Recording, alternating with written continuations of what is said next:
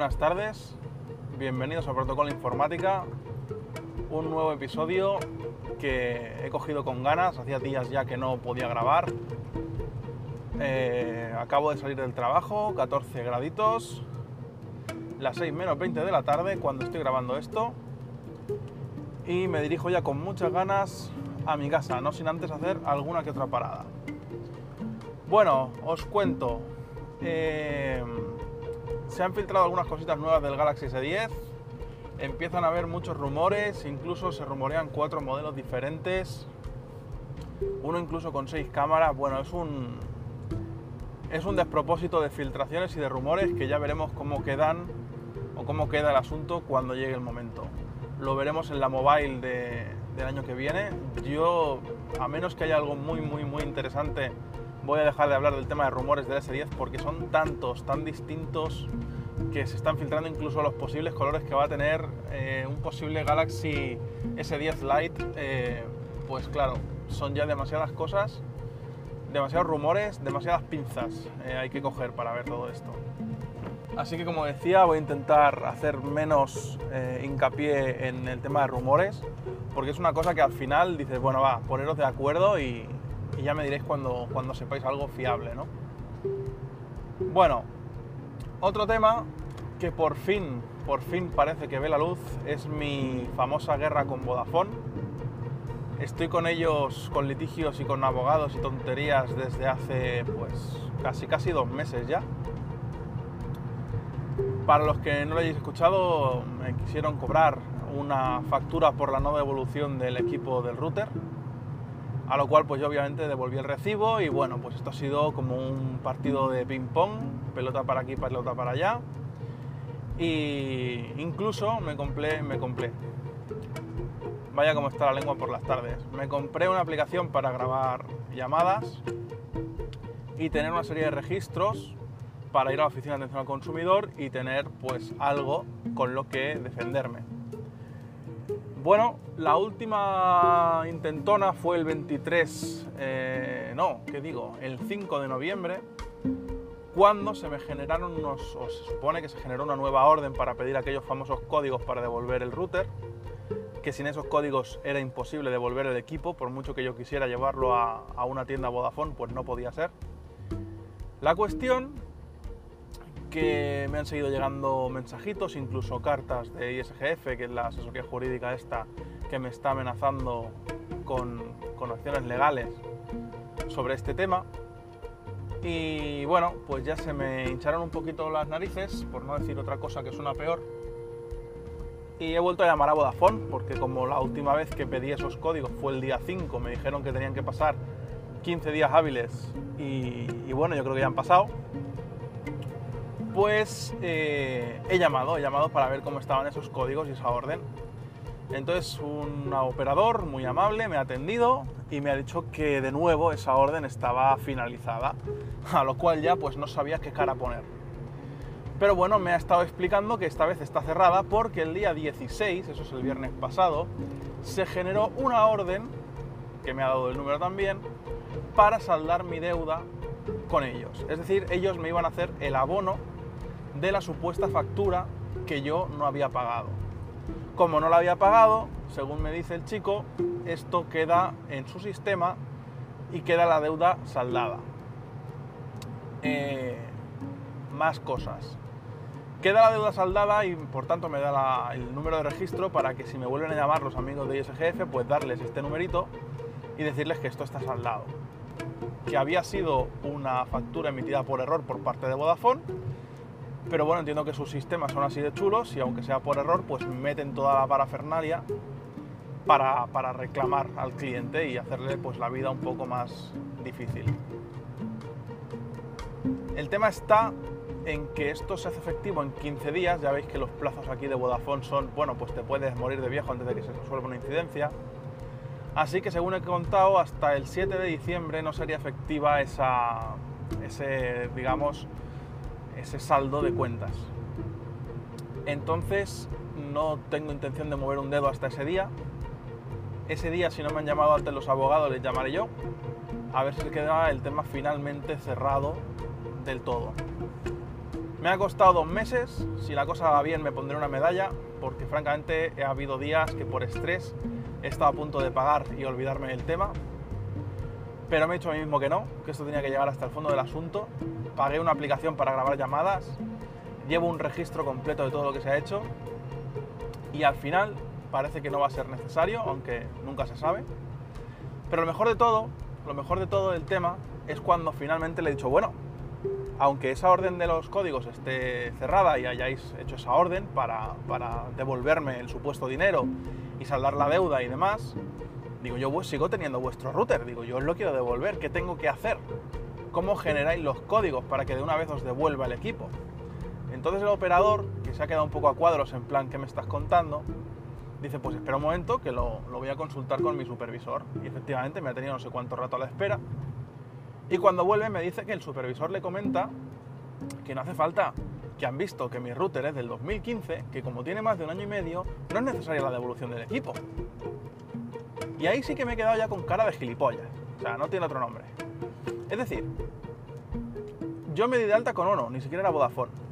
El router me lo cambiaron por una promoción que había, no sé si os acordáis, no sé si fue con la PlayStation 3 o la PlayStation 4, ya ni me acuerdo, de que si comprabas una de estas consolas y tenías eh, la compañía Vodafone, Vodafone, perdón, Ono en su día, te doblaban la velocidad de descarga gratuitamente. Y yo tenía 100 megas y me la subían a 200. Creo recordar que fue algo así. Y como mi actual equipo no funcionaba con esa velocidad, tuvieron que cambiarme el equipo y creo que pues eso fue en 2015. Entonces, eh, me pusieron este, este router, como decía. Entonces, bien, yo tengo un equipo de 2015 que tiene más de año y medio, que no es necesaria su devolución. Y aún así, Vodafone genera una factura por la no devolución del equipo que no es necesario devolver. Me envía a los perros para que pague y después de litigios, de llamadas y de estrés, porque los de la asesoría tienen, narices el trato al cliente, que no es cliente, pues entiendo que el cliente suyo es Vodafone, pues os podéis imaginar cómo atacan esta gente con cartas y, con amenazas para que luego al final quede en que, uy, no, ha sido un error, este router no te lo teníamos que haber reclamado. Pues vamos, se me ha quedado una cara de idiota, como diciendo, es que ahora con toda esta mierda voy a denunciar y os voy a demandar por daños y perjuicios o por lo primero que se me ocurra. No tengo ni idea de cómo se hace ni de cómo funciona, pero ganas, ganas me dan, porque tienen unos huevos como bolas de bolos, tú. Pero bueno, si el día 7 de diciembre me dicen que todo ha quedado correcto, pues mira, solo habrá sido tiempo, tiempo que nadie me va a devolver, pero al menos me quedo tranquilo de que yo tenía razón, pues yo lo decía siempre, digo, ¿para qué narices quieren mi router si esto ya no lo quiere nadie ni regalado? Primero que no le va a funcionar porque tienen que registrar la Mac y segundo que es un equipo mega antiguo con un firmware de pena. Digo, es que lo están haciendo para tocar las narices. Y hasta ellos mismos acaban de admitir que ya no les hace falta. Cuestión, tema de Vodafone parece que está zanjado. Estoy muy enfadado con su servicio, la verdad es que es de pena. Eh, es de pena ya no por el litigio que yo he tenido que, estar aquí peleándome con ellos y demás, que realmente es un verdadero coñazo, sino porque es que encima al final te dicen, no, no, es que ha sido error nuestro, no teníamos que haberte reclamado el router. Hostia puta, nenes, haceroslo mirar. Es que da pena, pero bueno. Pasando ya de Vodafone, vamos a hablar de, tema gaming. Como algunos sabréis, eh, he montado dos, proyectos gamers, podríamos decir tres, pero en realidad recientemente han sido dos, eh, o una remodelación de, uno de ellos. El, equipo, en realidad, la mayoría de piezas son del 2012-2013, aún conservo mi Core i7 3820. Y bueno, poquito a poco le he ido añadiendo piezas, cambiando periféricos y demás. Eh, ahora mismo mi ratón, que es el dispositivo que estoy mirando de cambiar, es un Logitech G700S. Era un G700, pero tuvo algunos problemas con su clic izquierdo y los señores de Logitech muy amablemente me lo cambiaron y bueno, pues tengo un G700S, pero que tiene más años que, que mi abuela. No es que vaya mal, pero está empezando a fallar. Tiene algo de jitter y en ocasiones el clic derecho, que es el que se usa para la mira en los juegos de FPS normalmente, pues falla de vez en cuando y no acaba de quedarse la mira puesta aunque yo mantenga pulsado el dedo. Y bueno, parece que no está acabando de ir fino. Al menos no como a mí me gustaría. Entonces, pues como hago con todos los periféricos que tengo que cambiar y que requieren una inversión, y además ahora aprovechando que viene el Black Friday, pues estoy mirando modelos, más modelos, más modelos, me estoy informando eh, en vídeos de YouTube, en análisis. Eh, desde aquí un saludo a Nate Gentile, que es un, youtuber, aparte de muchas otras cosas, pero que francamente lo hace muy bien, parece muy honesto, muy sensato, te enseña los recovecos de, los ratones sobre todo, de cómo elegirlo, de, bueno, de una serie de, parámetros importantes a la hora de elegir un nuevo mouse. Y bueno, haciendo un poco de, caso, mirando mis preferencias y demás, pues eh, bueno, quería mirar a ver qué posibilidades había en el mercado. Yo siempre he sido de Logitech, desde que tuve edad y dinero para comprarlo. Me compré un MX1000 láser hace un porrón de años. Fue mi primer ratón óptico. Yo no he pasado por el sensor óptico como, como definición, sino que pasé del de bola al láser porque el óptico me parecía fatal. Me lo sigue pareciendo hoy día, al menos en los ratones baratos. Pero parece ser que para gaming ahora mismo funcionan mejor que los láser. O al menos eso dicen. Cuestión que por seguir con Logitech, porque siempre me ha gustado, después del MX1000 tuve el, el G500, la versión antigua del G500 que era con cable, y más tarde ya el G700. Entre esos he tenido también algunos para, para portátil, como el MX Anywhere, y ahora en la oficina pues tengo el MX Master. Pero para jugar sigo con mi G700, por la cantidad de botones, por cómo funciona el ratón en general, pero claro, yo me dedicaba mucho a MOBA, sobre todo al, de Blizzard, al Heroes of the Storm, y mucho a World of Warcraft. Eh, entonces, pues para eso me iba genial el G700, no necesitaba tampoco tantísima puntería, y para mis pinitos con un Real Tournament y Toxic y demás, pues no le he notado yo mucha, mucha problemática, y siempre he tirado bien con ese ratón, y con los anteriores, ¿no? Pero sobre todo con este, que es el que más caña le he dado, pues me ha ido muy bien incluso con Overwatch, aunque yo notaba con Overwatch últimamente que la puntería no, no la tenía muy fina, digo, ostras, qué malo soy. Y a lo mejor soy muy malo. Pero después de escuchar algunos vídeos y de ver algunos vídeos de este de Nate Gentile, no sé cómo se pronuncia, si no es así, pues lo siento mucho. Em, la cuestión es que he visto que realmente haciendo una serie de pruebas al ratón, pues no acaba de ir muy fino. Y mirando, mirando, yo estaba muy enamorado del G900, pero dije, ostras, primero tiene mucho menos botones que mi G700. Digo, aparte de que sea wireless y demás, no me parecía muy buena opción, ni por forma ni por, ni por nada. Yo soy, tengo agarre de palma al menos en, lo que yo he podido probar. A lo mejor es que nunca he tenido un ratón que no tenga agarre de palma y por eso no lo he, no lo he sido, ¿no? Yo desde los inicios con ratón de bola, mi, mi ratón era un Boeder que ya tenía forma de palma y era, vamos, fantástico. De hecho, aún lo conservo pero no, he probado otros personalmente, ¿no? Sí que los habré probado ocasionalmente, pero no para jugar. Y bueno, obviando el de Logitech, me fijé estéticamente en los RAT en su día, de MadCat, pero entre que la compañía se fue a la quiebra, luego volvió, luego la calidad no parece ser excesivamente alta más allá de la estética, y viendo que los esports se ponen tan de moda y tienen estos ratones que son súper sencillos, pero súper efectivos, pues me ha dado por mirar más allá, ¿no?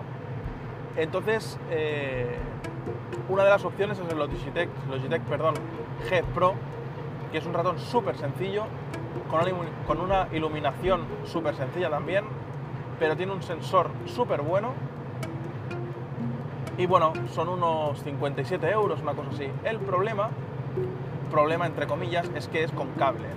Yo llevo toda la vida desde el MX1000 láser con inalámbricos con inalámbricos buenos, porque el G700 tiene una tasa de sondeo de 1000 hercios, es decir, mil veces por segundo, y eso inalámbricamente hablando, que es más o menos como la que tienes por cable.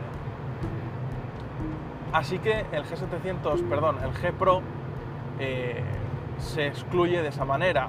Si te vas a la versión inalámbrica vale 150 euros. No es que sea caro, porque en comparación con otros, pues más o menos vale lo mismo, pero lo veo un ratón muy sencillo para costar eso. Entonces este de momento pues lo he descartado un poco. Entonces la otra marca que me he fijado ha sido Corsair. Yo tengo un eh, Corsair K70 Rapid Fire de teclado y digo, ostras, pues mira, me cojo un Corsair que además van a juego, la iluminación será todo desde el mismo software.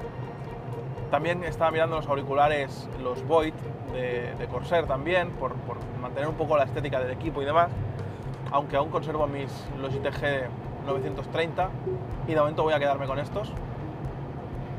Pero bueno, al caso, miré Corsair y no había nada inalámbrico, no había nada que me convenciera demasiado. Y en el CES del 2018 presentaron el Corsair Dark Core o Dark Core, que es un ratón inalámbrico por fin, que además se puede cargar por el estándar QI inalámbrico. Te venden además una alfombrilla que tiene un punto de carga QI, de manera que fantástico, dejas ahí el ratón y se carga solo.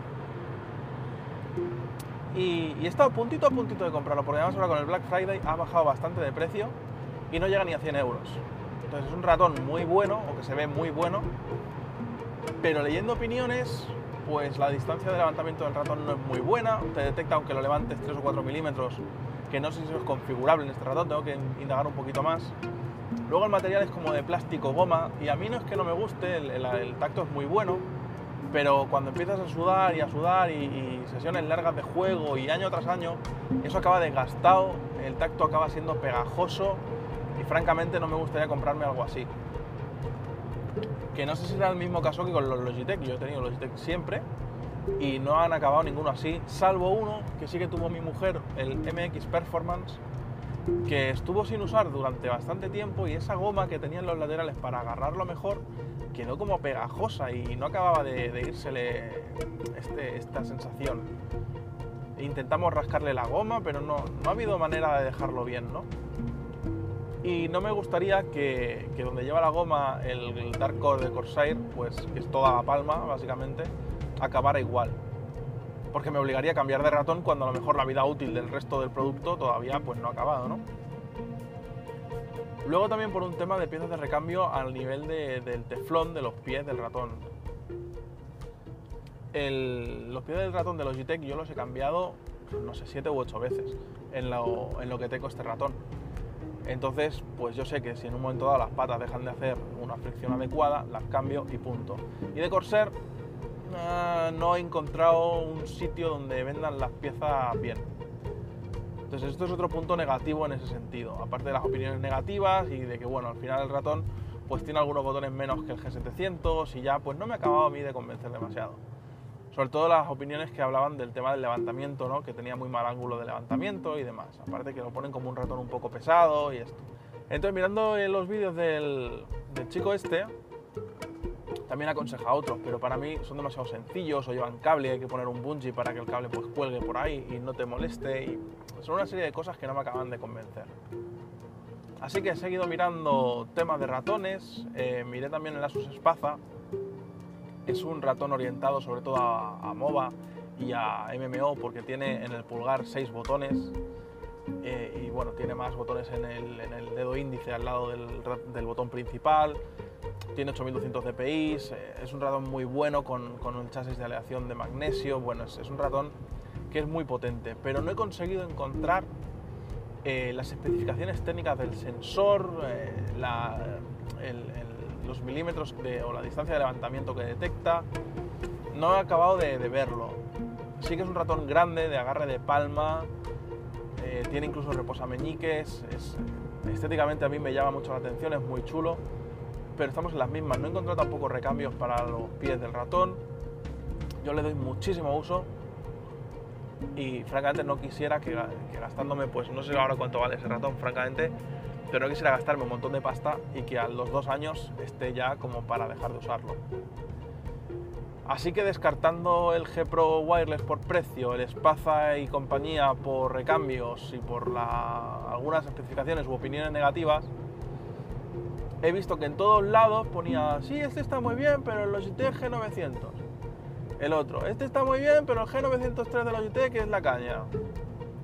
El otro, el sensor del Logitech G903 es increíble. El otro, los tactos de los clics del Logitech G903 es lo mejor que he probado en mi vida. Bueno, pues al final, después de leer no sé cuántos comentarios de esa manera, en otros productos que no son el Logitech G903, pero toda la gente lo ha comparado, dices, hostia, pues es que igual vale la pena echarle un ojo al G903.